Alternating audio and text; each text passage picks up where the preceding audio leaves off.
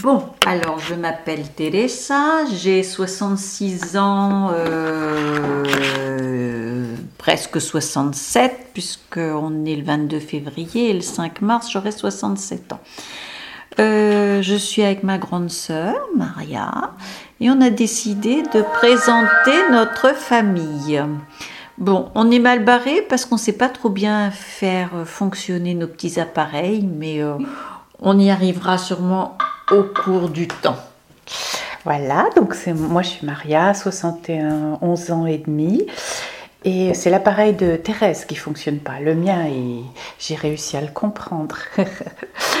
en fait, euh, on se disait que faire une recherche généalogique, c'est pas si difficile que ça, mais que ce qui serait intéressant, c'est peut-être d'essayer de, de dire de quoi on se souvient, comment on a eu euh, les infos, et puis comment, comment nos parents nous, racontent, nous ont raconté qu'ils vivaient, et comment nous, on a vécu notre enfance.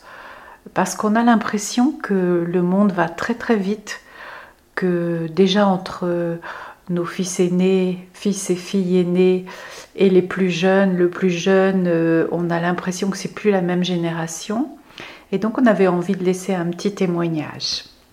Et puis c'est surtout qu'on n'est pas d'accord toutes les deux sur plein de souvenirs.